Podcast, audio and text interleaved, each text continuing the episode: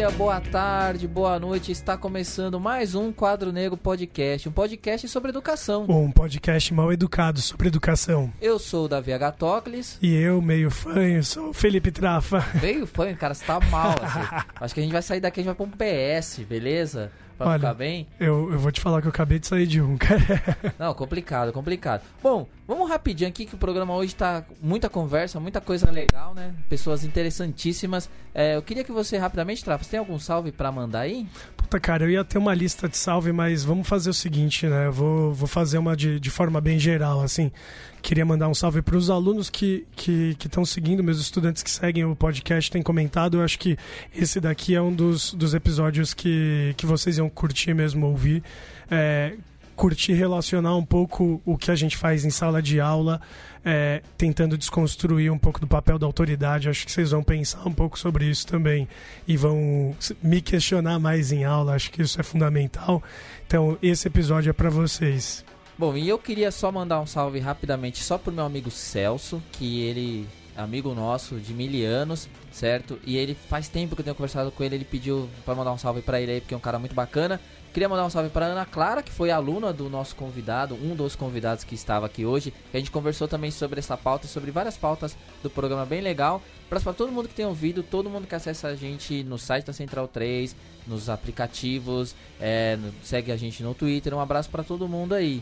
Cara, é, só para complementar, queria mandar um abraço pro Cristiano Barba, que é, já em, em, em, algumas oportunidades já conversou com um dos nossos convidados hoje e eu queria recomendar os episódios então, tanto do Teologia de Boteco quanto do Vira Casacas, que te contaram com a participação do Acácio, né?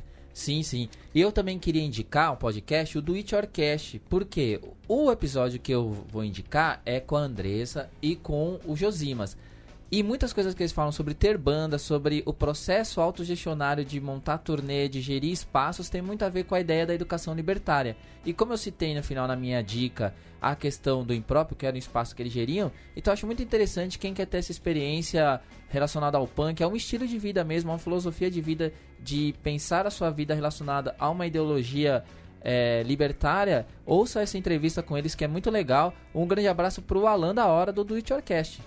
Beleza? Então vamos lá para as nossas colunistas e a gente toca o sinal lá, porque a gente vai correndo já, né? Então bora para a sala do professor, né? É, vamos aí, eu fui.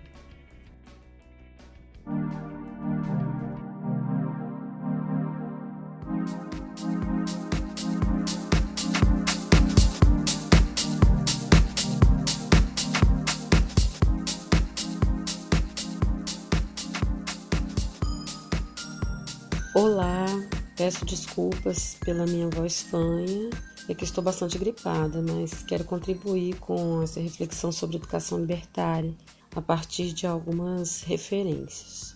Bom, infelizmente o ensino ele é considerado o aspecto mais cansativo e menos valorizado da atividade acadêmica. Ele é objeto de críticas tanto por parte de alunos quanto de professores, né? Isso porque lidamos com práticas pedagógicas ultrapassadas e que não reconhecem a diversidade de sujeitos envolvidos no processo de construção do conhecimento. Por isso, cada vez mais eu tenho achado importante lançar mão de práticas pedagógicas que reconheçam que cada sujeito é importante então, pensando em diferentes práticas pedagógicas que me ajudam a pensar e a propor e pôr em prática uma educação libertária, são a pedagogia crítica, a pedagogia feminista, a pedagogia antirracista e a pedagogia anticolonial. É, essas leituras de mundo, elas têm sido para mim fundamentais para repensar é, a minha prática, a minha forma de ensinar. E eu percebo isso no retorno em que alunos é, me dão. Eu tenho pensado cada vez mais em como trazer o entusiasmo para a sala de aula. E isso é um desafio que eu vou falar sobre ele daqui a pouco. Bell Hooks é, e Paulo Freire são grandes referências para mim para pensar essa educação libertária. Bell Hooks, enquanto uma feminista negra, ela tem uma forma muito especial de entender esse processo de ensino e de prática pedagógica. Ela tem uma frase que eu acho importante trazer, que é a seguinte: ela diz que o prazer de ensinar ele é um ato de resistência que se contrapõe ao tédio, ao desinteresse e à apatia.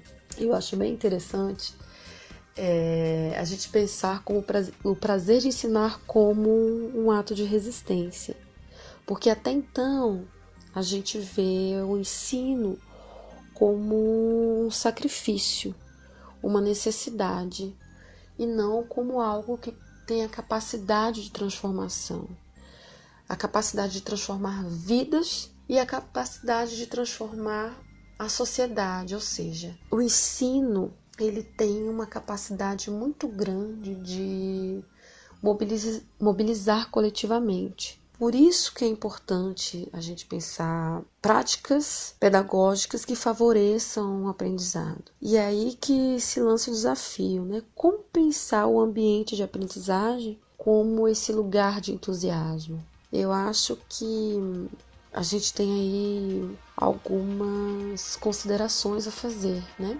Primeiro é que a, a realidade das, das, das, escolas, principalmente quando a gente fala de escola pública, é muito complexa, né? Uh, no sentido de que temos realidade de salas de aulas desconfortáveis, é, falta de material escolar também, é, há uma desvalorização muito grande do professor. Então, como a gente pode cobrar de um professor é, uma prática pedagógica transgressora? né, com essa realidade. É, segundo, a gente precisa entender que tornar um ambiente de aprendizado um ambiente de entusiasmo, ele não parte apenas do professor, mas também dos alunos. É preciso que as necessidades desses alunos apareçam. É preciso que os estudantes eles se sintam à vontade suficiente para exporem suas ânsias, suas limitações, os seus medos, para que a gente possa ter uma dinâmica mais interessante em sala de aula, né? Até porque a gente está vivendo uma crise do, da educação em diferentes aspectos, não só em termos de perdas orçamentárias, como as que estão sendo propostas pelo Ministério da Educação, mas também os diferentes movimentos políticos que tentam tolir a capacidade crítica dos estudantes, né, e de professores também. Então esse é o momento ideal para a gente repensar as práticas, práticas pedagógicas, estratégias diferentes e dinâmicas, partilha do conhecimento. Para a gente enfrentar essa crise, a gente precisa reaprender a ensinar, não apenas no sentido da prática pedagógica em si, mas a gente entender que velhos modelos dessas práticas né, de, de ensino estão muito ultrapassadas e que principalmente não reconhecem outros sujeitos que não seja o sujeito filosófico masculino e branco. É preciso entender que existem diferentes realidades com diferentes demandas dos sujeitos é preciso reconhecer também a prática dos movimentos sociais como formas pedagógicas de se compartilhar conhecimento. A partir dessas referências, que eu penso a educação libertária, né? Como que nós podemos repensar é, nossas práticas a partir da diversidade de sujeitos que têm se reconhecido em diferentes movimentos sociais, como também fazer com que é, estudantes tenham mais interesse em aprender e como lidar principalmente com os preconceitos em sala de aula.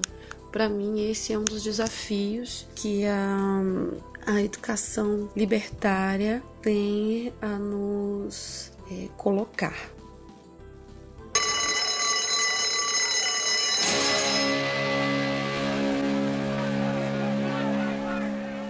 Estamos aqui mais uma vez na nossa sala de aula, né? Cheia de gente aqui. Bom, eu vou começar a minha esquerda, porque temos que começar à esquerda. Está ele aqui, nosso querido amigo Gil Luiz Mendes, nosso. O que, que você é nosso, Gil? Eu sou. O técnico? Você... Técnico é muita coisa, né, bicho? Eu sou o cara que acompanha vocês aqui, dá, aperta o REC e fica regulando o volume dos do microfones de vocês. Mas fora isso, muita coisa não. Ué, o cara que dá o suporte para nós aqui. E quem está aí, Trafani, do seu lado? eu ia seguir sempre à esquerda, né? Abaixo e à esquerda, onde fica o coração, né? Aí então tem que dar a volta, né? Dar a volta pro Francis, então. Bom, está conosco aqui hoje, né? Nosso amigo Francis Lei Francis. O nosso amigo Francis, ele está aqui porque ele vai gravar uma coisa com a gente aqui, um vídeo conosco. Então eu queria, né? Ele não estava previsto na nossa pauta inicial, né? Porque eu não vou falar que o Acácio é convidado. O Acácio não é convidado, ele é nosso parceiro aqui, aqui é a primeira vez que ele aparece aqui hoje. Mas e o nosso Francis também não é convidado, mas é o cara que também mil anos de rolê, né? Essa coisa muito legal que o mundo dá as voltas e a gente se encontra. Então, Francis, eu queria que você rapidamente aí, se quiser demorar mais, não sei, fique à vontade. Fale um pouquinho do seu projeto, explique o que é e as contradições que tem dentro dele que eu acho interessante a gente falar um pouquinho disso, assim, que eu acho que é uma coisa bem interessante a visão que ele tem sobre o tema. Firmeza aí, salve aí para todo mundo. Da volta, né, Davi? Depois de comer tanto, tanta soja, tomar tanto tampico, estamos aqui hoje. Pãozinho com soja, aguentando, aguentando o rolê. Não, o Mup, o Mup né, já era de boy ainda. Só tampico, mano, tampico, tampico. Amarelo, né? Clássico. é, estamos aqui hoje, mano. Elemento surpresa nesse 15 de maio aí. Daqui a pouco a gente vai pra rua também, né? Reclamar bastante. Não sei se isso entra, enfim. Mas, pô, falar do meu Sempre projeto, entra. mano é um projeto no, no YouTube aí de vídeos sobre as 10 competências gerais da Base Nacional, como curricular, né? Famigerada Base Nacional, BNCC. Enfim, eu tenho juntado gente que eu, da minha rede, mano, que eu, que eu acho que se encaixa nessa ideia da, das competências gerais aí. E hoje eu vou trocar ideia com você, né, Davi? Você falar um pouco de comunicação. Eu acho que já tá rolando até, podia estar tá gravando já, mano. Já ia entrar por, é programa, ele, né? não é um cara muito disciplinado, ele esquece das coisas, né? Mas é isso, né? Porque aqui é punk, né? E também ali do lado dele está um cara que eu fico feliz que tem uma coisa que eu particularmente tenho muito assim. Eu fico muito feliz com o sucesso das pessoas no mundo, pessoas que eu conheci em rolês específicos, né? E o grande Acácio Augusto é uma pessoa que eu conheci lá, nem lembro, acho que 2000, 2001, indo viajar, né, no rolê hardcore aí. Então é um cara que depois eu perdi o contato em algum momento ali. E de repente eu abro a podosfera brasileira e eu vejo o cidadão lá presente em vários podcasts, né? E aí nós nos encontramos de novo e falou, pô, o cara tem que estar tá com a gente, né? Tem que. E foi, foi uma, uma surpresa muito da hora, né? Porque a gente começou a comentar juntos, né? De de voltar a ver o Acácio justamente pelos, pelos podcasts que a gente seguia, falar, meu, que bacana reencontrar o cara na podosfera, né? Então, Acácio, acho que você. Acho que não precisa, mas a nossa audiência ela é. não é diferenciada no sentido bom, mas ela é que é um, um professorado que muitas vezes acompanha o nosso podcast, mas que pode acompanhar vários outros podcasts também. Mas fala um pouco de você aí, Acácio. Bom, primeiro, é, um salve aí para todo mundo. É um prazer grande estar aqui. Davi ficou enrolando para não dizer que ele já é velha guarda do hardcore paulistano, né? Eu não sei via... se eu sou velha ah, guarda. A né? gente já virou, mano. Tá chegando começa nos 40. Aceitar, já. Começa a aceitar. 40. Eu já tô nos 40, mano. Então... então é, então. Aceita que dói menos, Davi. É, porque aqui, ne... nessa, ne... Eh, nessas cinco pessoas que estão aqui hoje, todas têm envolvimento com hardcore. É, mas, mas foi isso que a gente virou. Eu, a gente tava conversando agora antes, cara, quando eu fui pesquisar os movimentos anti-globalização, é impressionante como todo mundo que acabou lidando com isso dentro da universidade, o Mark Brain, é, o, o, o Richard Day, que é um canadense, todos foram parar nessa coisa de pesquisar, ser professor por conta do hardcore. Então, alguma coisa de bom o hardcore fez, né? É, quer dizer, não sei se a gente pode estar nessa, nessa conta também. Enfim, mas é, é um prazer muito grande estar aqui, Davi. É, nossa, você falou agora, rolou um filminho, Mansão Libertina em BH, puta que pariu. Enfim, quando ainda tinha estreia de gente boa. É... Mentira, tem estreia de gente boa. Marcelo Papa, por exemplo, que está num dos vídeos do Francis. Ah, que excelente. Né? É que, é que eu, eu, eu, eu, gostava de Verdurada, mas eu não gostava de todos os estreias. Lógico que o Davi era dos que eu gostava. É, é, Davi e o Rui. Rui virou juiz, mano. Aliás, um abraço pro Rui Fernando, que ele é ouvinte do nosso. Ah, é? Ô, Rui Fernando Cavalheiro. Saudade Salve. de você, mano. É, o grande no Rui. Violence. Cara. Pra lembrar, já que a gente fala desse quadro Negro Podcast, que é um podcast sobre educação e tentando pensar a comunicação de jeito diferente, há uma letra do No Violence que fala comunicação, direito a se informar, direito a aprender e direito a se expressar. Rádio! Livre, cante comigo, rádio livre. E, é, e, a, e a Central 3 é uma das, dessas propostas, né? De trazer comunicação para vários tipos de pessoas. Então, assim, é, o Rui, ele foi um, digamos, um visionário, né? Então, um abraço pro Rui Fernando aí. Abraço. Rui, Rui, Rui, Rui me tirou do, da delegacia umas duas, três vezes já. Tudo badernista esses professores aí. Não, então, é mais assim, só para apresentar rapidamente, eu tô, tô aqui, eu fiquei muito feliz com o convite do Davi do Trafani. É, conversar sobre educação é sempre importante. É, meu interesse já vem de longe em torno de pesquisas do anarquismo tal, principalmente na, na questão da educação libertária. E atualmente, como todo mundo aqui na mesa, eu também sou professor no curso de Relações Internacionais da, da Unifesp do campus Osasco.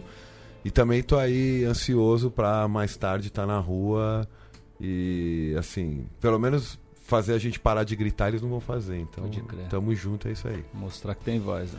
E você, Trafani, falando Cara, em voz, você tem voz hoje? É, eu tenho voz suficiente, pelo menos, para sair na rua, isso pode ter certeza, cara. É que Essa pior... faringite não vai me calar. Na pior ou na, ou na, melhor não. das hipóteses, a gente tem o nosso corpo, né? E o nosso corpo ele é resistência. Bom, a gente. Então estar lá é importantíssimo. Estar, estar é resistir, né, cara? É, cara, pra ver como o punk é uma, uma escola mesmo, ou foi uma escola para nós, né? Dizer, a gente tá aqui entre, entre professores, entre profissionais da comunicação, da educação, e que todos são oriundos do mesmo rolê que, que nos colocou nessa condição de, é, enfim, ter subsídio para poder encarar de repente uma. É, um curso de graduação, tentar peitar mesmo que aquele academicismo, aquele conhecimento é, elitista que está dentro das universidades, a gente encarar isso, peitar isso e tentar construir o, o conhecimento de uma forma diferente, né? Dizer, e o punk é uma puta escola para isso. Se não fosse o punk, eu não sei se eu teria encarado umas ciências sociais. Eu não ia ter, nem estar tá vivo. Eu não ia estar nem Seria vivo, assistente financeiro até hoje, hein, mano? é verdade, que o, o, Francis ele tem esse rolê aí, né? Pô, eu não sei, nunca parei pra pensar o que eu, que eu seria sem o punk, cara. É complexo pensar isso. Bom, acabamos o nosso programa, agora eu vou pensar. um grande abraço, até o próximo aí. Né, que agora entrou num vórtice de reflexão. Mas estamos aqui hoje para falar sobre educação libertária. Educação libertária, antes da gente tentar definir eu queria. Isso não estava previsto, mas eu gosto de pensar as coisas e ter na hora. Eu queria que cada um de vocês falasse assim. Se fosse resumir rápido, se alguém falasse educação libertária, o que que é? Vai lá, Gil, pra você, começa lá. Falei, cheguei e falei, Gil, educação libertária. O que que você entende como educação libertária? Cara, eu vou dar um, um princípio aqui bem aleatório, mas assim, eu entendo como educação libertária é educação que faz o, o aluno, o, um ser pensante, que o, o tire da, das amarras tra, tradicionais, o tire é, do pensamento convencional que o faça refletir é, dentro da sua realidade, daquilo, daquilo que ele tem e o que ele pode fazer é, com, com esse conhecimento é, transgressor, né? Vamos dizer assim. Vai lá, seu Francis, pode continuar aí. Pô, libertária seria no sentido de desenvolver autonomia, cara, e, e ao respeito aos tempos diferentes de cada pessoa, né? Cada cada estudante, cada ser ali que, que trampa na, na escola, seja ela qual for, né, cara? Uma escola libertária eu definiria como essa aí que respeita tempos, espaços, experiências e tal. Já que eu queria tomar um pouco à frente antes do Acácio, porque eu sei que agora vem aula, né? Na fala não, não, do Acácio. Vou tentar também. ser conciso, eu, eu prometo. Mas, mas é, eu penso em horizontalidade, né? Nas relações horizontais, em tentar sempre desconstruir, ainda mais nós que somos os professores desconstruir a relação de autoridade e demonstrar que a gente tem que estar aberto para que é, as outras vozes sejam ouvidas e, e, apareçam né, com, com liberdade. Né? Posso ir? Opa. Não, não, educação libertária, assim, para ser sintético, eu acho que é primeiro uma educação que não está confinada num, num campo de saber e nem num espaço como a escola. É, eu gosto muito de ressaltar o termo educação libertária e não pedagogia libertária, porque eu acho que a pedagogia, é, a palavra pedagogia já traz esse, esse caráter disciplinar, tanto do ponto de vista do saber quanto do próprio exercício. Mas eu diria que é sobretudo uma educação para a vida, né? É, a gente estava falando no começo aqui da importância do punk e tal. Em nenhum momento que a gente fez banda, que a gente ia em rolê, trocava ideia, fazia fanzine, não existia uma intencionalidade de aprendizado ali, mas todo mundo aqui quase que naturalmente tomou essa experiência como, ou nomeou essa experiência como uma escola. Então a educação libertária passa muito por uma por uma ideia de, de aprendizado, de modos de fazer e jeito de usar é, que, trans, que transbordam esse campo disciplinar, tanto do saber pedagógico quanto da escola como prédio, e por isso ela é sempre, é sempre uma experiência de luta. Né? É, eu gosto de ressaltar muito que o termo libertário ele tem que estar necessariamente é, vinculado a uma atitude anticapitalista e antiestatal, né? já que ela que virou um termo aí bastante maltratado, principalmente pelas redes sociais, né? Toda pelo, esse... Pelo anarcocapitalismo, né? É, por essa excrescência, né? Chamada anarcocapitalismo. Um contrassenso, né? Porque não tem como pensar o anarquismo fora do campo do horizonte anticapitalista. Então, acho que resumidamente é isso: é uma, uma educação para a luta, no qual a posição de quem está ensinando e aprendendo ela é cambiável o tempo todo, né? É, e, e, é, é só curioso a gente marcar que não é nada especial, porque no fundo nós experimentamos formas de aprender libertariamente o tempo todo na vida. Acho que especialmente quando somos jovens, entendeu? Quanta gente aí, sei lá, aprendendo a andar de skate, aprendendo a jogar bola, aprendendo a tocar guitarra, a tocar bateria, a tocar baixo, sem todo aquele ritual e toda aquela é, capa hierárquica que a educação formal costuma dar pra gente. Então, educação libertária é educação para a vida.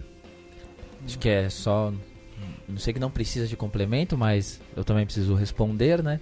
Acho que para mim a educação libertária, em cima de tudo que a gente já falou, ela traz um elemento fundamental, que é a ideia de que cada pessoa pode.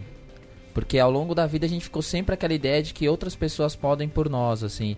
E aí quando você fala, olha, você pode fazer o seu evento, você pode organizar os seus amigos, você pode cuidar do seu bairro, escrever é, seu zine, exatamente seus é, textos. Você pode, você pode ser ali, você pode ser o, o, próprio agente da, das suas ações ali, sem precisar de um messianismo que muitas vezes a educação trata isso, né? Trata desse processo de educação. E aí eu queria assim, então, mas a gente está falando de educação libertária num conceito mais aberto, mas existe uma definição para esse conceito, né? O que, que, seria então essa definição mais específica de educação libertária, né? E por que que ela surge assim, tipo, Algum de vocês quer começar a responder isso? Por que, que existe essa definição de educação libertária e o que, que ela é a partir dessa definição mas não vou dizer oficial porque a educação libertária ela parte exatamente de várias práticas, mas por que, que ela apareceu como uma bandeira, principalmente da de quem se preocupou em trazer a educação como um, um caráter revolucionário e transformador? Assim, vamos ter que, que recuar um pouquinho, porque nessas horas a gente precisa ao invés de definir conceitualmente, recorrer um pouco mais à história, né? É, então a educação libertária ela emerge em oposição, num primeiro momento, a uma ideia de educação autoritária, mas sobretudo como a forma com que o movimento operário em especial conseguiu para se educar. A gente tem que lembrar que a universalização, por exemplo, do ensino, da alfabetização, mesmo a estatização como direito e dever no campo do, do Estado, foi um processo que acabou, em termos de Brasil, foi se dar só depois dos anos 50. Mas mesmo na Europa, é, um operário que soubesse ler e escrever, ele estava adiante em termos de luta, é, principalmente em relação aos direitos, aos, a, as, a, as obrigações que, que poderiam ser impostas de maneira ardilosa para ele. Então a educação libertária ela, ela nasce muito nesse, nesse, nesse meio, né? Como você alfabetizar e ao mesmo tempo produzir uma cultura dentro do movimento operário que fosse uma cultura em oposição à cultura burguesa e à cultura estatal. Então, muitas prime das primeiras experiências, sei lá, tipo a La Ruche, do Sebastian Feu, é, o, o, o Orfanato Sampuí, é, mesmo aqui no Brasil, as escolas racionalistas, né, com inspiração no Ferrer e Guardia, elas, num primeiro momento, surgem dessa maneira, assim, bom, não é só a, a classe dominante, não é só a burguesia que, que deve ter o privilégio de é, ler, escrever, consumir é, é, toda a produção cultural e como, obviamente, nem o patrão nem o Estado naquele momento é, é, ofereciam isso, as próprias associações operárias começam a oferecer isso. Né? No, no, Brasil, por exemplo, a gente tem uma história que eu acho muito bacana, que é como que nas reuniões dos centros de cultura, é, nas reuniões das ligas operárias, um companheiro que sabia ler lia em voz alta o jornal para os outros companheiros, e eles iam se alfabetizando, acompanhando a leitura desse companheiro que sabia ler nos jornais. E aqui misturava uma coisa muito doida, né? Porque não era só é, é, é, um trabalhador não ser alfabetizado. Muitas vezes ele era de origem espanhola, italiana, então você também tinha uma, uma certa cacofonia de línguas, né? a ponto de, nesse processo todo, é, a título de curiosidade, mas nem tanto, chegar a pensar numa língua não vinculada a nenhuma nação que pudesse é, ser comum a esses trabalhadores, que é a história do Esperanto, que hoje em dia ficou meio esquecido, mas é, é eu gosto de dar como exemplo para ver em que nível se levou a ideia de educação no meio operário como um processo de autonomização da classe dominante. Quer dizer, eles pensaram na, até na própria língua. Por isso que, assim, muito se fala, com razão, das experiências escolares, tipo escola moderna tal. Mas eu gosto de pensar a educação libertária nesse sentido mais amplo, no qual a educação não estava em nenhum momento separada da vida e da luta desses trabalhadores. Então, se educar é, é se dava ao mesmo tempo com as lutas pela jornada de oito horas, se dava ao mesmo tempo com a própria organização do sindicato, se dava no trabalho, se dava no que depois vai se chamar disciplinarmente de lazer. Então, os piqueniques são famosos, onde se faziam leituras, onde se produzia poesia, né? O, o, o, no Centro de Cultura de São Paulo, aqui, que, que existe desde 33, o que eles chamavam de, de sábados litero-recreativos. Então, é, é, acho que uma, definição mais histórica de educação libertária seria dizer que a educação libertária é essa forma que o movimento dos trabalhadores, principalmente ligado aos anarquistas, encontrou de produzir a sua própria cultura. Cara, a história do Esperanto é muito bonita, né? Só um parênteses. É, eu confesso, sempre tentei aprender mais, mas eu ainda aprendi muito pouco, assim. Eu acho muito bonita mesmo a história do, do Esperanto. E que fica um recado aí para os nossos ouvintes darem a pesquisar também, que é bem legal. É bem interessante, sim. E o que eu, que eu, que eu gosto dessa coisa da vinculação, da gente entender a classe operária como agente da sua própria educação, é aquela ideia que sempre foi a vida inteira, principalmente para nós aqui que viveu uma realidade em que a classe trabalhadora foi destruída, sempre foi destruída. Isso aqui é, é isso é fato para nós, assim, todas as políticas de governo, por mais que fossem mais à esquerda, pensar a classe trabalhadora em si como uma classe autônoma nunca foi possível.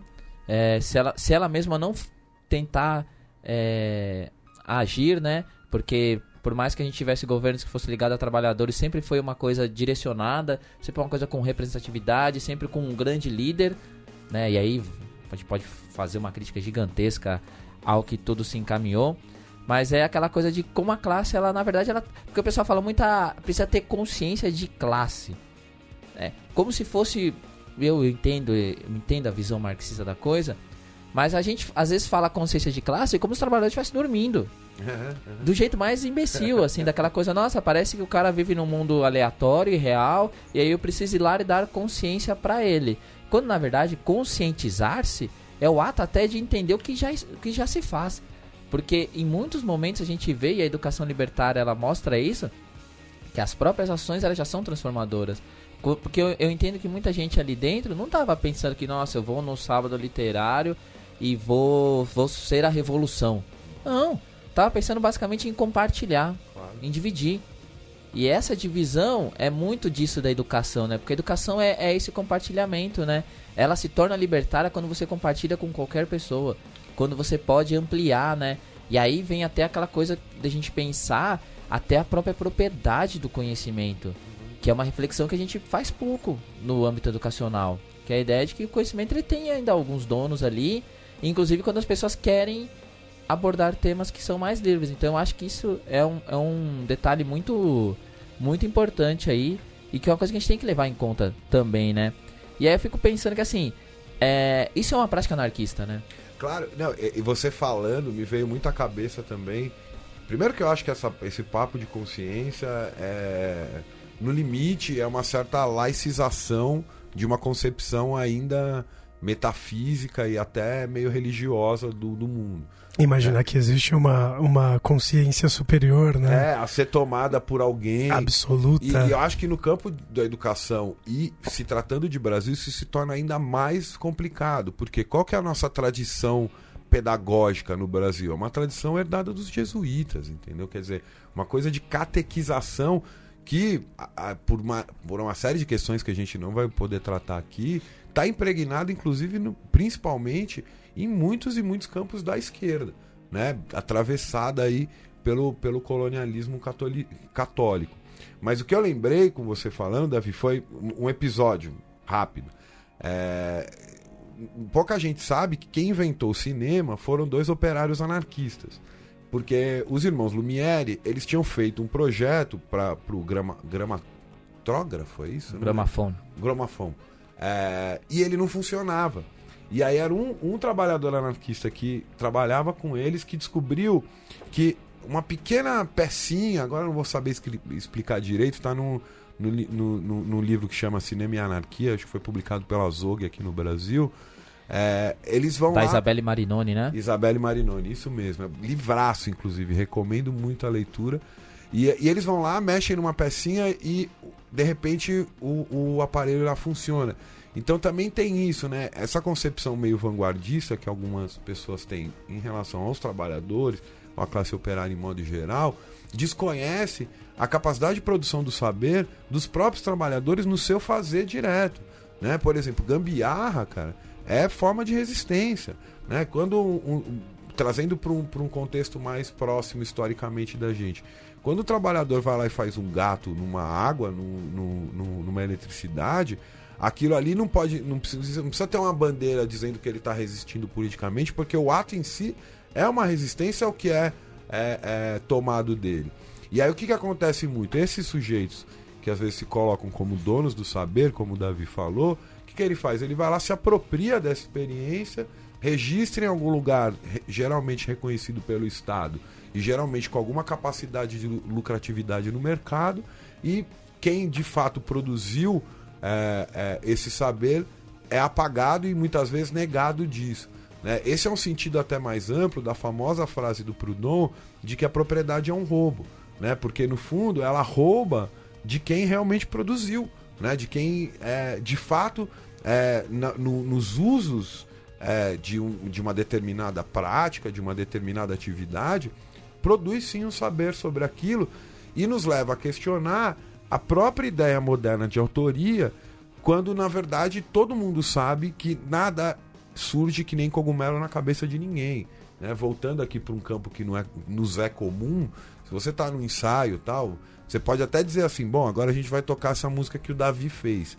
Mas o resultado final ela é sempre o produto daquele coletivo que está ali, porque o nego sugere mudar uma palavra na letra, o outro traz o riff um pouco mais para cá, ou sugere uma passagem assim assado.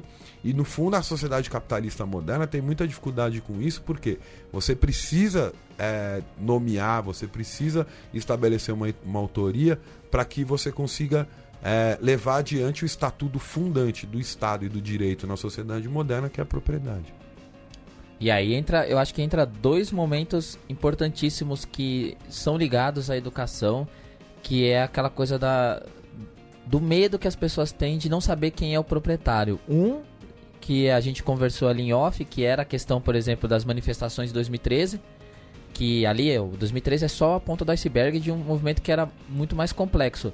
E que as pessoas não sabiam quem era ali que estava, porque a gente sabia que eram as pessoas, mas quem queria olhar e ver quem era o líder não conseguia entender. E aí acho que inclusive hoje tem uma série de de visões erradas sobre esse movimento exatamente por isso. E aí eu recomendo um vira-casacas com nosso amigo Acácio aqui e com Legume. É. Legume Lucas, que é outro camarada Grande também. Legume. Tá, educação. Salve vira-casacas, hein? É, eu, então. eu sou lá ali Divan e Abal moram no meu coração. Um abraço para eles aí. No nosso, no nosso também. e aí, e, e, exatamente é legal, porque nesse programa discute essa coisa do, do legume ali, né? Ser participante do MPL e como é interessante essa visão de algo que as pessoas não conseguem classificar quem é o dono da coisa ali, assim, né? E aí isso vai também, por exemplo, nas ocupações de 2015. Uhum.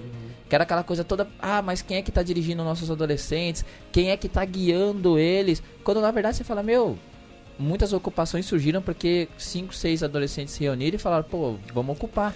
Ia dizer, né, é, é a dificuldade de lidar com essa ideia de que as coisas podem surgir organicamente de, de forma coletiva, né? Não, e, e, de que elas não precisam ter dono e nem precisam ter nenhum tipo de motivação nobre. Acho que outra coisa interessante sobre, por exemplo, as ocupações, ou até mesmo o, o, o MPL, depois o que virou 2013, e, e, e, não se admite isso porque num campo de racionalidade mais séria, isso não é uma coisa boa. Cara, muita molecada ocupou escola, muita molecada foi pra rua lutar contra a tarifa, muitas vezes pelo tesão da própria luta.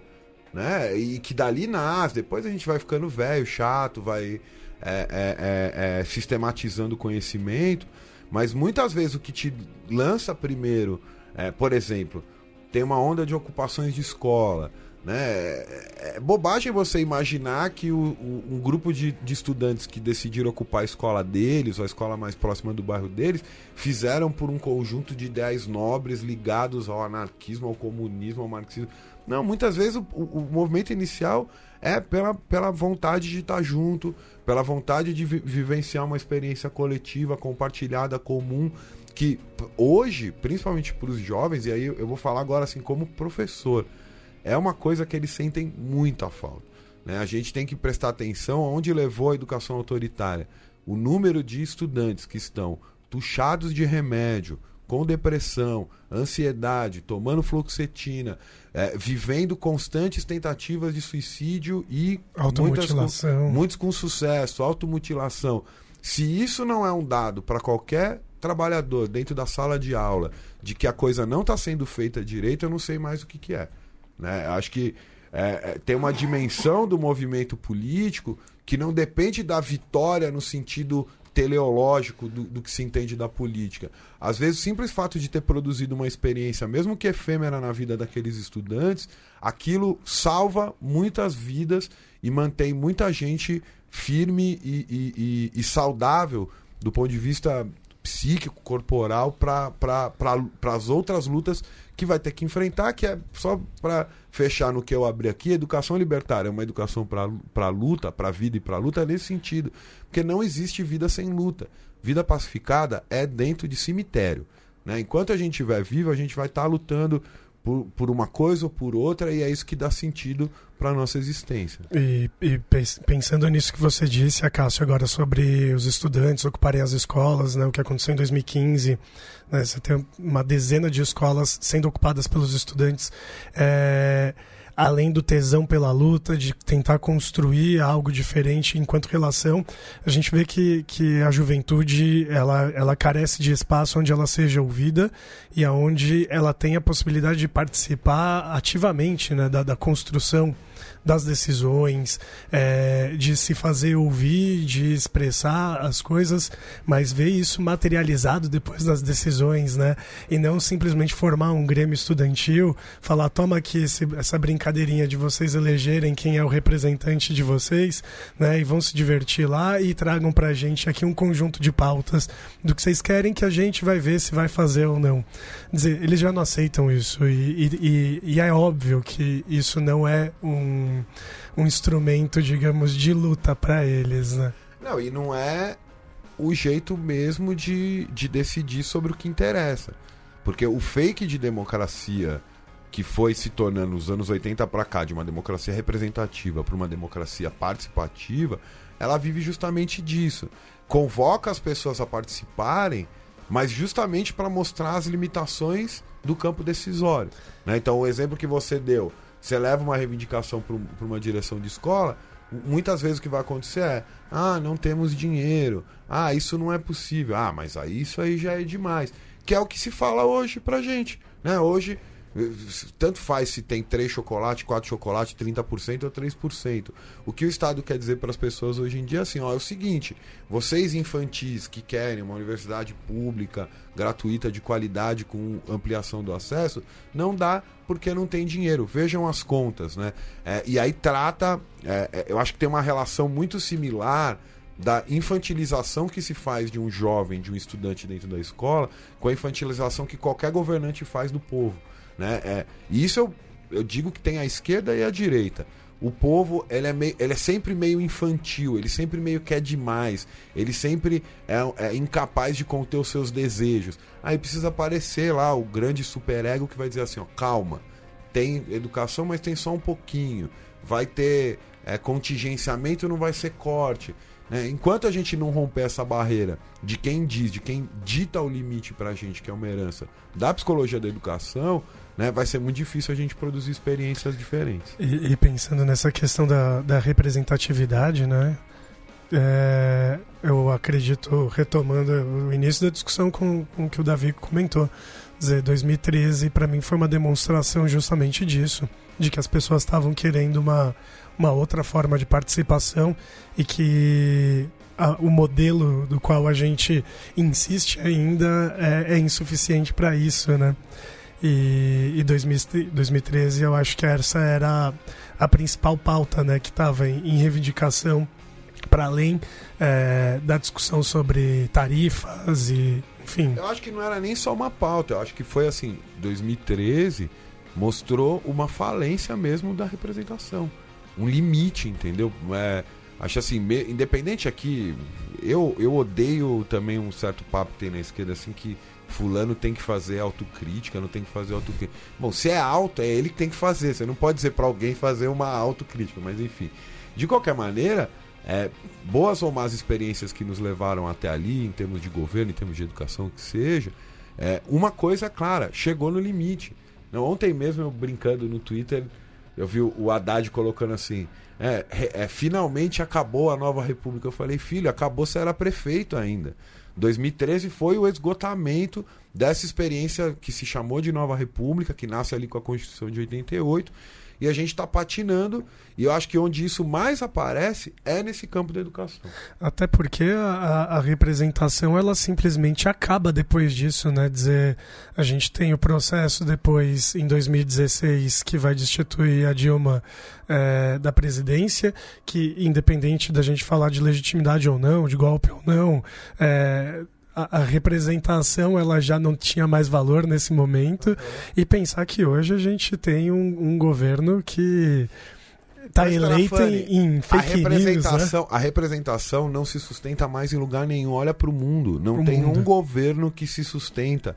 Essa, esse desespero da extrema-direita no mundo inteiro é uma tentativa, por isso reacionária, de reativar antigos fantasmas da, do imaginário político é, é, moderno que não vão se sustentar. Eu vejo em grande medida o bolsonarismo, é até uma certa, digamos assim, um, um certo ar de otimismo, mas eu vejo o bolsonarismo como uma reação a coisas que não, vai ter, não, não terão volta. Quem, por exemplo, lida com molecada dentro de sala de aula hoje sabe que assim, determinados patamares que as mulheres atingiram agora pode eleger o Hitler de novo, não vai voltar. Determinados patamares que é, a, a, os jovens lidam com o prazer do corpo, né? É, LGBTQI, enfim, dê o nome que quiser, isso não volta mais. Isso não volta mais. Muitas vezes um bolsonarista é um tiozinho que se ele fosse o nosso pai, que a gente aqui tá tudo já batendo nos 40, ele tinha a tranquilidade de saber que a gente ia ter muito cuidado de expressar o nosso desejo. Pra molecada que tem 16, 17, 18 anos hoje, isso não tem mais. Eles expressam de várias maneiras. É aí que, de novo, a gente volta para a questão da consciência, né? Você pode ter várias críticas, por exemplo, ao que é uma música funk, né? Porque, sei lá, pode ser sexista, pode ser machista, aí você pode dar o, o, o, o a carteirada acadêmica que você quiser. Mas o que, que ela possibilitou para muitos jovens hoje? Expressar o desejo do corpo dela de maneira livre, dentro de um baile, dentro de, de, um, de, um, de um conglomerado de pessoas. E aí, por que não? Para quem não acha que a gente está fugindo muito do assunto.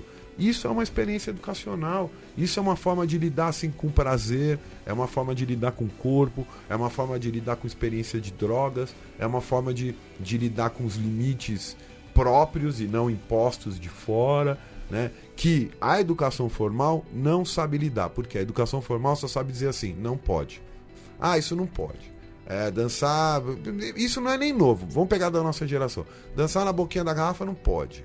Cheirar loló não pode. Fumar maconha não pode. Cara, com não pode, e aí por isso que um dos poucos autores fora do anarquismo que eu gosto muito, que é o, que é o Michel Foucault, ele vai mostrar. Isso gera uma positividade. Quando você proíbe, você está pro, você tá produzindo uma outra coisa.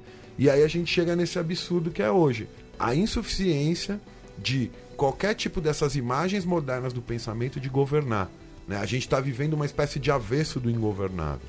Né? O ingovernável, diria o Agamben, é o começo e o fim da política. Né? A gente está num fim. Não sei qual vai ser o começo, mas a gente precisa reafirmar, pelo menos do ponto de vista libertário, essa capacidade transformadora do ingovernável. Né? Já dizia o Bakunin, a ânsia de destruir também é uma ânsia criativa.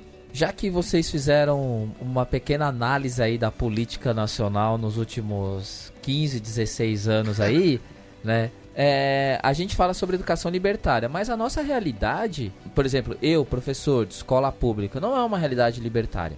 E é claro que ali eu tento colocar práticas do cotidiano. E aí, como a gente tem conversado aqui em off, por exemplo, existem escolas particulares, por exemplo, que buscam práticas libertárias. Como é que é essa coisa de ter elementos libertários numa realidade não libertária? Como é que vocês entendem isso e quais as contradições que isso tem, assim?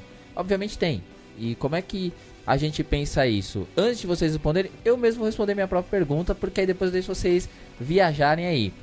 O que, que eu penso? É, por que eu quero falar isso? Porque eu acho que isso ajuda na resposta. Eu ouvi vocês falando aí em off, enquanto estavam conversando sobre isso, e não falei nada, porque fiquei pensando nisso.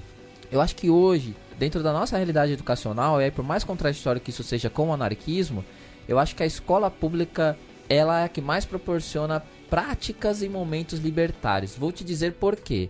Porque você pega a escola do estado, por exemplo, ela é tão abandonada, ela é tão colocada a limbo que muitas vezes ninguém nem vê o que está fazendo lá. Então muitas vezes quando dois ou três professores dão as mãos e falam, ó, vamos fazer coisas aqui, a gente consegue ter momentos ali em que a prática libertária é realmente libertária, porque não é institucional, é da, é da vivência de pessoas. Sei lá, nós temos vários amigos do punk que estão dentro da sala de aula. As coisas que essas pessoas contam que fazem, ah, atividade, discussões, debates, projetos, trabalhos, é, ações com Grêmio. Eu, por exemplo, dando exemplo pessoal, é, já falei dele algumas vezes aqui, né? Eu montei um Grêmio autogestionário na minha escola que durou uma gestão e a ideia era isso, era que você montasse coletivos, todo mundo faz, podia fazer parte de qualquer coletivo, e esses coletivos elegi, é, escolhiam entre eles um representante para poder decidir as coisas do Grêmio. E é, não era eleição, porque eu achava que era muito besta você ter é, problemas na escola, por exemplo, de alunos brigando entre si para ganhar a chapa de Grêmio, que eu acho patético. É, e aí o ideal era, era ter uma experiência de que todo mundo participasse da política. Isso é uma experiência libertária. Porque o Grêmio era mal organizado ali e eu falei, não, tá, beleza, deixa que eu faço isso. Aí, claro que um ano depois tiraram e falaram, não, tem que ter presidente, tem que ter o vice, porque a dire... tem que mandar pra diretoria de ensino uma ata. Tem que ter quem responsabilizar, né? É, então. e aí o coitado do Otávio, que foi muitas vezes responsabilizado, um abraço para ele aí, que ele é o nosso ouvinte aí, né? O Otávio Luiz, que sofreu muito aí porque ele, coitado, era a cara mais conhecida ali, muitas vezes ele acabou sendo culpado por coisas que o Grêmio fazia, mas ele foi legal porque ele comprou a ideia e muita gente ali daquele grupo tem experiências legais hoje em dia. Isso é um, só um exemplo que a gente pode ter. Então eu acho, eu, Davi, se a gente pegar na nossa realidade não libertadora, eu acho que essas escolas elas que são mais propiciam momentos possíveis, não necessariamente que são é, espaços libertadores. Não sei se ficou claro Sim. essa diferença. Ah, eu acho seu exemplo muito bom. É, e por dois motivos. De um lado, eu diria que o inimigo já percebeu isso. Não é à toa que um, uma das grandes pautas aí da, da extrema-direita brasileira é a militarização das escolas. E eles entendem que, em grande medida, a escola se tornou um. É que assim, quando a gente tem um tipo de trabalho que vai se tornando cada vez mais imaterial, né? ou seja, o trabalho intelectual tem dominado que, o que se entendia como trabalho manual, né? E quando eu estou chamando de trabalho intelectual, é, eu começo pensando até em, sei lá, trabalho de escritório, trabalho é, tipo telemarketing. Então, quando, quando a gente tem essa transformação no mundo do trabalho, a escola acaba tendo uma potencialidade quase de sindicato ou de fábrica, né? De organização, de, de contestação da ordem. No entanto, o outro lado dessa, dessa história, que é, né, sempre a gente atua politicamente nesse risco, é um, é essa reação, como a gente está tendo, mais dura tal. Então, de. Né, o, o professor no Brasil hoje virou um alvo né, de, um, de um assediador, de uma pessoa que, que, que, corrompe a juventude. Embora haja uma longa tradição disso desde Platão, é isso que a gente tem vivido. De outro lado, é o risco que a gente tem de ser capturado por esse processo e salvar um, um modelo que está podre. Eu também dei aula há cinco anos em, em colégio, Fundamental 2 e, e médio, e eu, eu, eu devo dizer que em alguns momentos eu me decepcionei, assim, porque a estrutura era tão maior do que a possibilidade que você tem de fazer ali dentro, que você se sente esmagado. Agora, o que é fato, a gente estava conversando aqui aí o Francis, acho que podia entrar nessa conversa também, é como que as experiências libertárias do final do século XIX, começo do século XX, né, as Naia Poliana do Tolstói, é, o Orfanato de Sampuí, a La Ruche e tal, foram absorvidas como maneira de salvar a escola, porque a educação libertária, pelo menos como eu entendo, ela é anti-escolar. Anti-escolar no sentido assim, da escola como espaço disciplinar por excelência que espelha a cadeia, que espelha a fábrica, que espelha é, é, o hospital psiquiátrico, o hospital geral. Né? Só que o que a gente foi vendo foi, conforme esse, esse modelo disciplinar foi se tornando menos sustentável do ponto de vista político, algumas concessões foram feitas não para destruir a escola, mas para mantê-la. Então, né? As primeiras salas mistas foram dos anarquistas. De repente a escola absorve também. Né? A ideia de que o estudante não precisava estar uniformizado também aparece na educação libertária e vai sendo absorvida. E aí a grande contradição ou a grande, o grande, a grande encruzilhada que a gente tem hoje é como que as experiências mais de ponta, né, de, de pesquisadores da educação como Paul Goodman, como Paulo Freire, como Ivan Elite, foram absorvidas por escolas de elite, né, enquanto que para o gado os caras continuam oferecendo é, o curral. E aí, para abrir a conversa com o Francis, eu queria que ele comentasse até a partir da experiência dele, assim, em que medida as experiências de escolas democráticas são experiências transformadoras e em que medida elas são é, válvulas de escape ou dispositivos de manutenção ainda da hierarquia escolar. Uhum. É, é, bem interessante. É, há algum tempo eu tenho participado de, da Rede Nacional de Educação Democrática. Então, ela surge com essas escolas aqui de São Paulo. Pessoas da Lumiar, da Escola Politeia. É, hoje eu estou numa escola que chama Teia Multicultural. Tem o Viver em Coti, enfim, tem uma, uma rede que inicialmente são dessas escolas particulares. E a gente começa a descobrir que existem experiências nas escolas públicas que, que levam essa ideia da, da escola democrática, né? O que é ter assembleia, talvez um pouco as atividades em oficinas e projetos, ouvir mais o que, que a molecada quer estudar, montar o currículo em cima disso. Né? Que, o que eu vejo na minha prática, né, na minha experiência, é a elite ainda tomando conta muito disso. E é, o espaço escolar só vira mais um espaço escolar, uhum. onde muitas vezes a, os espaços, a, as decisões democráticas não vão para frente. Então você tem uma assembleia semanal, a molecada vai lá, fala um monte de coisa, decide um monte de coisa e tal, mas aí esbarra, para ali na, na, naquela assembleia, não vai para lugar nenhum, não, não se toma decisão ou poucas decisões são tomadas e tal. Então voltando à escola pública, ela já é demo, democrática por si só, né, cara? Então a sua aula, seus espaços podem ser mais revolucionários e libertários. E você começou dizendo né, que a educação libertária né, a pedagogia e como a gente escolariza demais a educação. E então a escola é a representação desse dono do saber, como a gente está falando. Precisa ter alguém que represente. Então é a escola.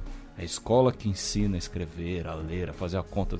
Não, cara, as pessoas aprendem em vários outros momentos.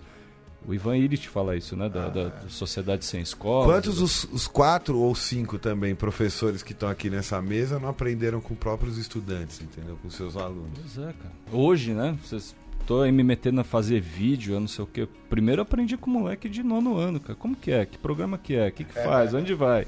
Que, né? Me ajuda a fazer. Moleque me ajudou, cara. Enfim, eu acho que a escola particular se apropria né, das boas coisas só para virar mais um negócio. Uhum.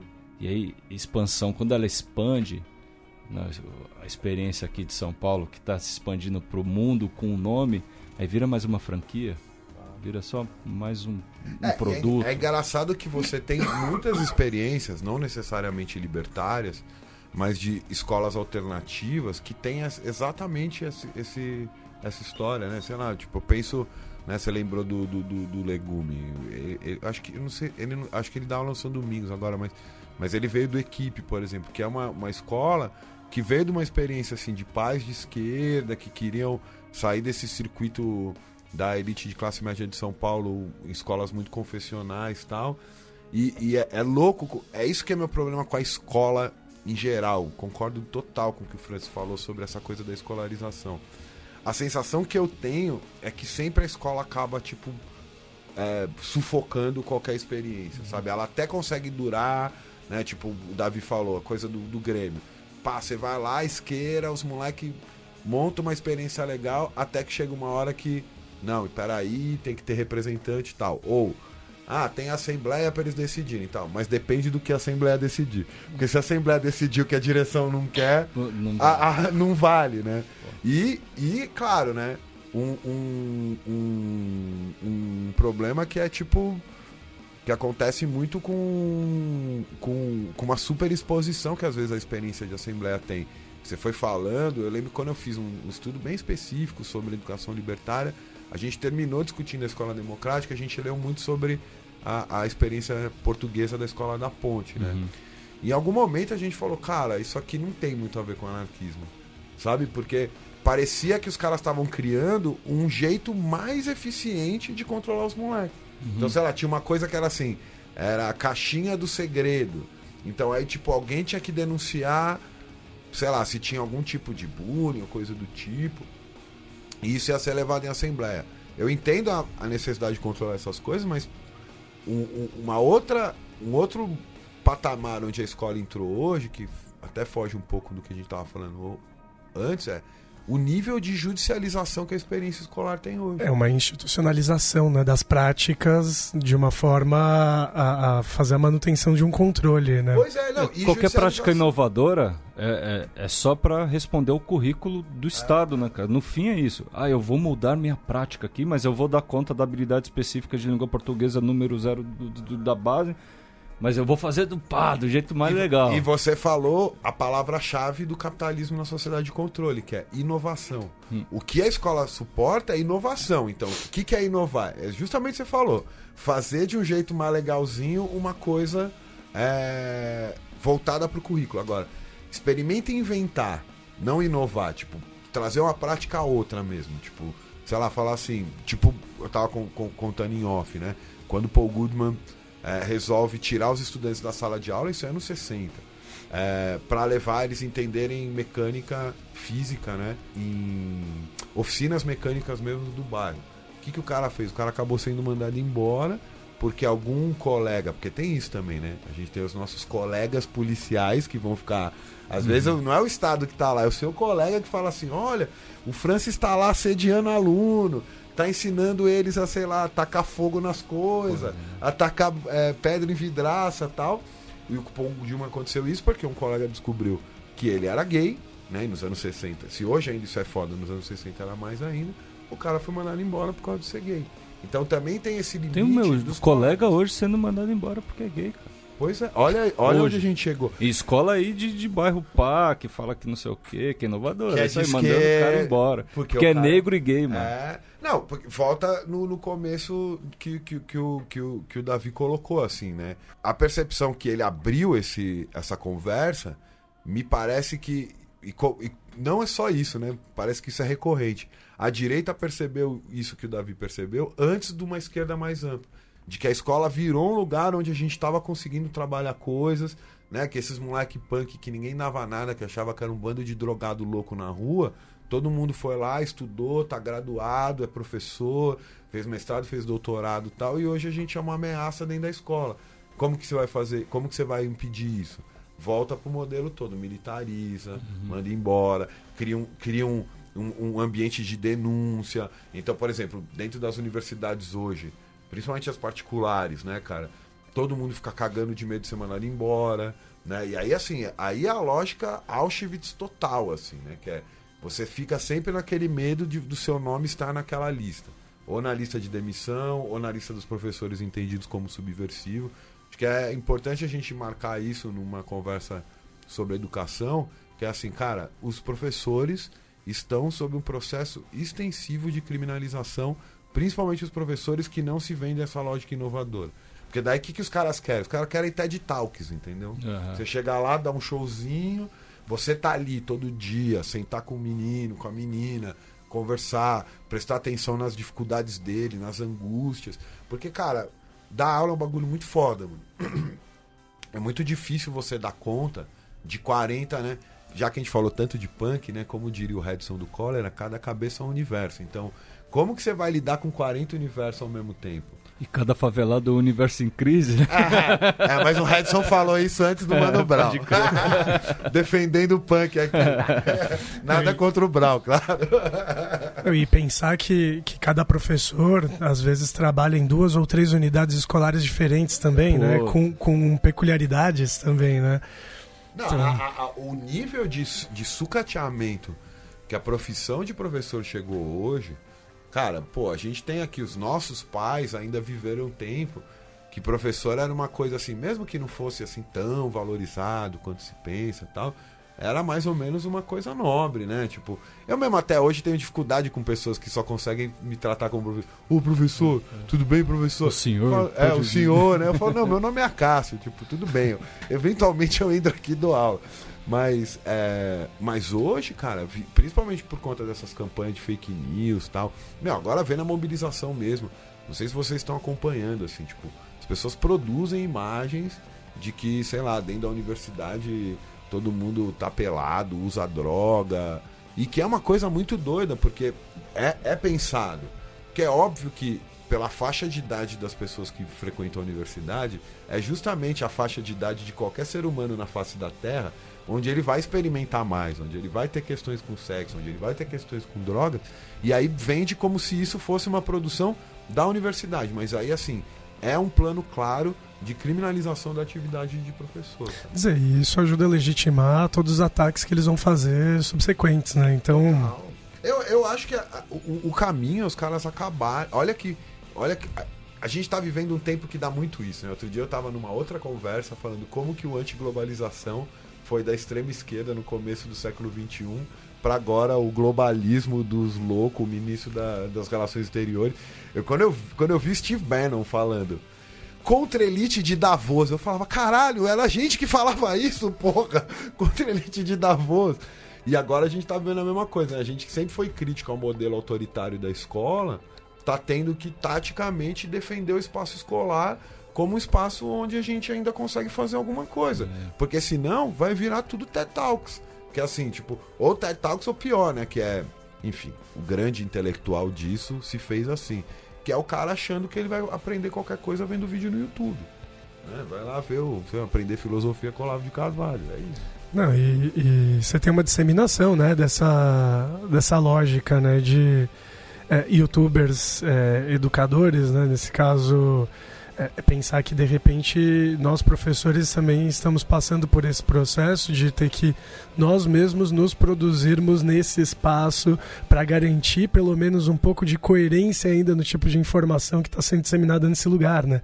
Então você tem professores que produzem videoaula e que tentam vender isso num blog, é, pessoas que de repente é, disseminam isso gratuitamente apenas para poder, enfim, se projetar ou de repente ter algo. É, e, e, cara, é, é um espaço que parece que tá todo mundo se degladiando também, né? Dizer... É, mas é, vamos concordar que para qualquer pessoa que tem o mínimo de noção do que é uma educação, é, sabe que vamos voltar de novo ao Elite, vamos voltar de novo ao, ao, ao Paulo Freire ao Paul Goodman. Educação não é comunicação.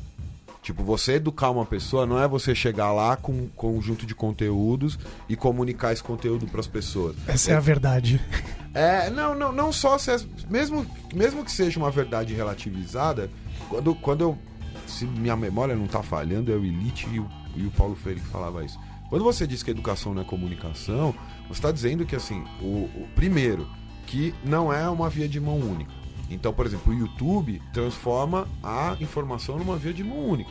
Você liga lá, pode ser o Olavo de Carvalho, pode ser o maior youtuber de esquerda, não existe troca, não existe é, é, experiência de aprendizagem. Acho que isso é a melhor maneira de dizer. Então, isso é um ponto um. Ponto dois é elimina toda a possibilidade que é necessário em qualquer processo de aprendizado de conflito. Entendeu? Também tem, não, não, sei também, talvez Francis queira falar mais sobre isso por conta da, da experiência que ele tem na rede de escola democrática. Tem uma ilusão aí com o pessoal que é até bem intencionado, que acha que, que educação não é conflito. Que você não vai ter conflito entre você e o estudante, né? Que o estudante não vai tentar, tipo, te, te ludibriar num, num bom sentido, né? Tipo, pegar você pelo calcanhar numa informação que você está dando, porque isso também faz parte dele testar o domínio que ele tem sobre aquele assunto. Uhum. Se vira tudo tela plana, onde a gente vai parar? A Terra é plana. Porque é isso, o problema do YouTube para mim é isso, vira tudo terra plana. É, é, minha hipótese é essa. A ideia de terra plana surgiu quando tudo virou terra, tela plana. Tela plana. É, é, mas olha, mas eu vou dizer para vocês, a terra é plana, mas os meus planos para vocês são muito maiores. Sério, uma cantada. Não tem uma te... forma só. Hum. Uma cantada terraplanista aqui, né? Já estou me adequando à modernidade. Davi, o professor tem que se virar para conseguir ter alguma claro, relevância dentro da sala de aula. Teremos aí um Davi youtuber, hein? Próximo canal. Já pensou? Essa coisa da tela plana e da terra plana me leva a pensar um negócio seguinte. Que a gente está falando de educação libertária, e o que a gente mais discutiu em todos esses assuntos é, é, que assim não existem não existe um espaço de conhecimento. Existe o conhecimento nos espaços. Eles estão em todos os lugares. Quando a gente prioriza a escola como único local de conhecimento, e depois a gente tira da escola e fala, ó, na escola tá ruim porque os professores lá são tudo malucos, são tudo comunistas, são tudo louco, anda pelado, certo? A gente sempre coloca que a educação tem um começo e um fim, que é aí que o Acaso estava falando, né? Que é a ideia de que é, parece que é comunicação mesmo, que é eu, eu viro e comunico, galera, a partir de agora estou educando.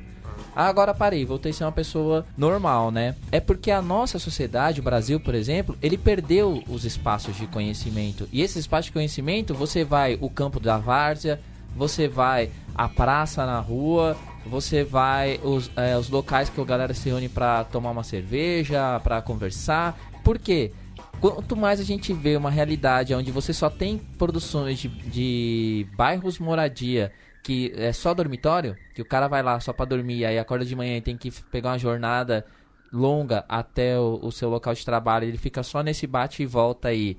E aí você cria, destrói as relações pessoais, você cria mesmo demônios para esses indivíduos. Porque aí você vai colocando só essa realidade de que, olha, é, alguém tá tentando o tempo todo me ludibriar, mas na verdade é o espaço que ludibria ele. Porque a gente perdeu isso, porque quando as pessoas conversam entre si, elas vão conhecer. Então acho que lutar pela educação em uma escala macro é a gente lutar para que nossa cidade mude. Que a gente pare, por exemplo, que a gente interrompa essa gentrificação escrota que tem. A gente que tá num bairro mais central, vindo aqui gravar, a gente vê isso, assim, eu vi uma mulher ali embaixo, né, ali embaixo parece que as pessoas estão vendo, né? Mas é, num, num, prédio que tem aqui perto, tava uma mulher brincando com dois filhos. Eu acho que o quadrado tinha tipo um metro e meio. Ali era o, o único espacinho que batia um, um pedacinho de sol, assim. É, isso num bairro nobre. Aí você pensa, caramba, é, é que horrível isso. Claro. Que horrível isso. Mas ela tava com o celular na mão ali.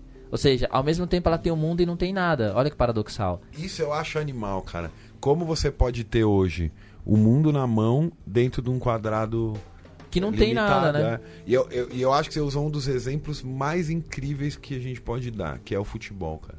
Quer dizer, veja como que os grandes jogadores de hoje, não que eu não goste, Cristiano Ronaldo, Messi e tal, como que o jogo deles cada vez mais se assemelha a uma uma, uma, um processamento mecânico dos movimentos, né? Essa coisa assim, todo mundo gosta de, de... É um balé, é um balé da perfeição, né? Não, e to, por exemplo, todo mundo curte, eu, eu vou dizer que eu gosto também, porque eu gosto muito de futebol. Mas todo mundo curte a Premier League, né? Tipo, que é o, é o jogo mais rápido, é o jogo mais é, de maior qualidade e tal. Oh, desculpa, aqui é Paulistão da A2, tá? Tá bom. Tem Copa do Nordeste. Não, a gente tá falando. É, E a Copa do Nordeste. Champions League, né?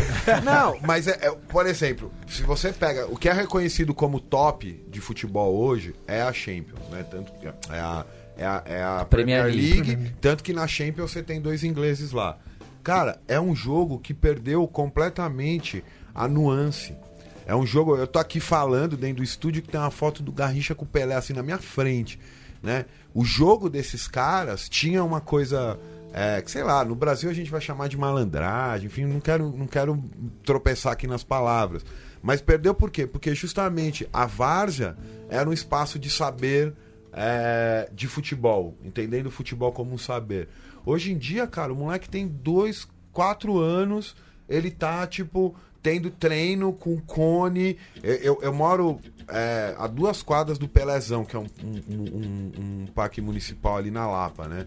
Aí tava com uma amiga duas semanas aqui, que tem um filho de quatro anos. O moleque já tava doido de ficar ali dentro de uma casa fechada. Imagina, moleque carioca, filho da Camila Jordã. Beijo, Miguel. É, a gente falou, ah, vamos levar ele no Pelezão. Aí lá tem um, um- um campo de tipo que antigamente a gente chamava de society, que é de areia, né? E aí eu vi uma imagem muito doida, que era dois professores de educação física com todos aqueles aparelhos, não é aparelho, é cone e tal, fazendo treinamento igual treinamento de profissional. Daí tinha um lado muito louco do que é a nossa sociedade hoje, que eram crianças por volta de 7, 8 anos e jogar e na- no treinamento meninos e meninas estavam recebendo o mesmo tratamento, o mesmo treinamento e tal, mas de outro lado todos estavam com camisa da Champions League, então tipo um tava com a camisa do Chelsea, o outro tava a camisa do Barcelona, outro com a camisa do Real Madrid e o que tava retirado daquilo ali era o elemento que eu quando comecei a jogar futebol não escolar que era assim, sabe? Eu, eu- eu jogo mal pra caralho, eu era goleiro, enfim, eu sou ruim, por isso que eu fui pro gol. Mas assim, mesmo quem aprendeu a jogar bem, ele aprendeu a chutar, a driblar, assim, numa coisa do Na raça, fazer. né, mano? É, instintivo tal. E agora virou uma coisa. É, obse- isso. Essa coisa assim, do cara ter que olhar o cara que é mais experiente, prestar atenção no que ele tá fazendo, tentar imitar. Porque a educação tem um pouco de, de, de imitação também. Hoje não, é assim, tem lá dois caras profissionais que falam, meu, ó, você vai ter que correr até aqui, pular, chutar. Pum, pum, pum, pula, chuta. É só ilustrar pessoalmente, né? Onde eu moro também tem um, um campo que era terra no início do, do condomínio, hoje é, é grama sintética. assim. Por é. sorte, nasce um pouquinho de grama do lado. Mas aí meu filho, o Antônio, 7 anos, tá psico no futebol. Claro. Desce lá o tempo inteiro e tal. Aí outro dia ele subiu falando que o, o camaradinha dele, o Felipe, tava dando treino pra ele, cara. E é isso, era um moleque de 10 levando o saber da escolinha de futebol, essa formalidade escolarizada do futebol pro, pro meu Antônio de 7. É uma, é Então uma aqui, mimética corre do aqui, profissional, ali, né? pô. Que louco, né, mano? Não, Então, mas eu, eu vejo isso como resistência. que assim, ele tava lá se apropriando do negócio e já dando outra e forma distribuindo. pequeno, né? Mas Ele é um chama pro- atenção ele é um aí, de professor levar, diferente, né? Le- Levar o, esse conhecimento quadrado. Aí faz, ô Antônio, vamos jogar aqui, chuta aqui, pra, sei lá. Ah, não, entendi. Ele pode tá crer. levando É, o é. desenho da escolinha, como que o instrutor ensinou. Mas porque isso mostra, esse é um exemplo bom pra entender como que a democracia hoje. Eu adoro toda uma literatura anarquista contemporânea de crítica à democracia. O Grupos Anarquistas Coordenados, que é o GAC lá de Espanha, que escreveu contra a democracia. Um, um texto famoso da Crime Think é, que chama é, From Democracy to Freedom. Porque ó, foi- é o que virou a democracia hoje. Ela não dissolve a autoridade, ela multiplica. Tipo, todo mundo vira autoridade. Também, de novo, é um efeito meio YouTube, assim, né? Todo mundo vira autoridade. E rede social. Todo mundo vira autoridade em alguma coisa. Né? É, A gente que é mais de humanas se fode, né? Porque assim, você passou 4, 5 anos estudando ciências sociais e tal, mas aí chega um moleque de 14 anos lá que diz assim: Não, você não sabe nada de anarquismo, ANCAP existe sim, cala a boca. Pode crer. É quando você falou da contradição, né, do, do discurso, é isso. Se eu chego lá com um discurso libertário, pô, você é um professor e pá. Aí o moleque começa a me questionar. Eu volto para meu, pro meu pro autor, au- autoritarismo, que nós somos escolarizados, né, cara? É... Eu, eu, eu, sou escolarizado. Como que eu primeiro vou me des desescolarizar para levar uma prática? Então, quando bate de frente, eu ainda sinto medo, minha primeira resposta é violenta. Cala a boca você. Eu, eu sou, eu prove... eu sou autoridade. Anos aqui, cinco anos. Pá! Aí, tá vendo? Não sei o quê. Com, com, com essa autocrítica, já que estamos falando sobre autocrítica, eu vou ter que dar um encerramento aqui. A gente vai encerrando porque nosso tempo está se alongando. Então, para finalizar, senhoras e senhores, né? Eu queria que vocês dessem uma rodada final aí, falando que indicações vocês podem dar para as pessoas que queiram mais se aprofundar sobre isso e uma palavra final aí de vocês para encerrar o tema aí. Nós temos pessoas que falam demais aqui, mas é, eu, eu, eu, fico triste pelos ouvintes porque a conversa vai acabar na gravação, mas vai continuar aqui. Então eu tenho certeza que vocês vão perder muitas coisas interessantes aí. Mas quem quiser bancar a gente semanalmente para se reunir e ficar conversando, estamos aí, né? Bom, tentando, né? Quem sabe, né? Quem sabe. Então. O que... Jorge Sorros. É, então, pô. Então Olha vou... pra gente, Sorros. Pô, por favor.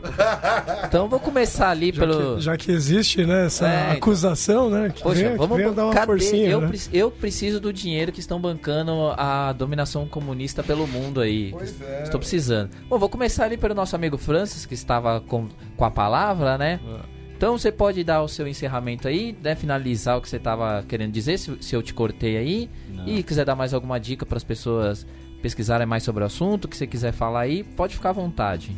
Então tá, vou começar mandando um beijo então pro Antônio, que eu falei dele aí, né? Pro Álvaro também, que é o outro filhote. Pô, agradecer vocês aqui, mano. Aí, Cássio, é a primeira vez que eu sento com alguém pra entender que, que é educação libertária o termo, cara. Valeu é. demais, muito obrigado. Eu só quero indicar então, fazer a propaganda aí da, da rede, cara. Rede Nacional de Educação Democrática. Por enquanto tem lá no, nas redes, né? tem no, no Facebook e no, no Instagram.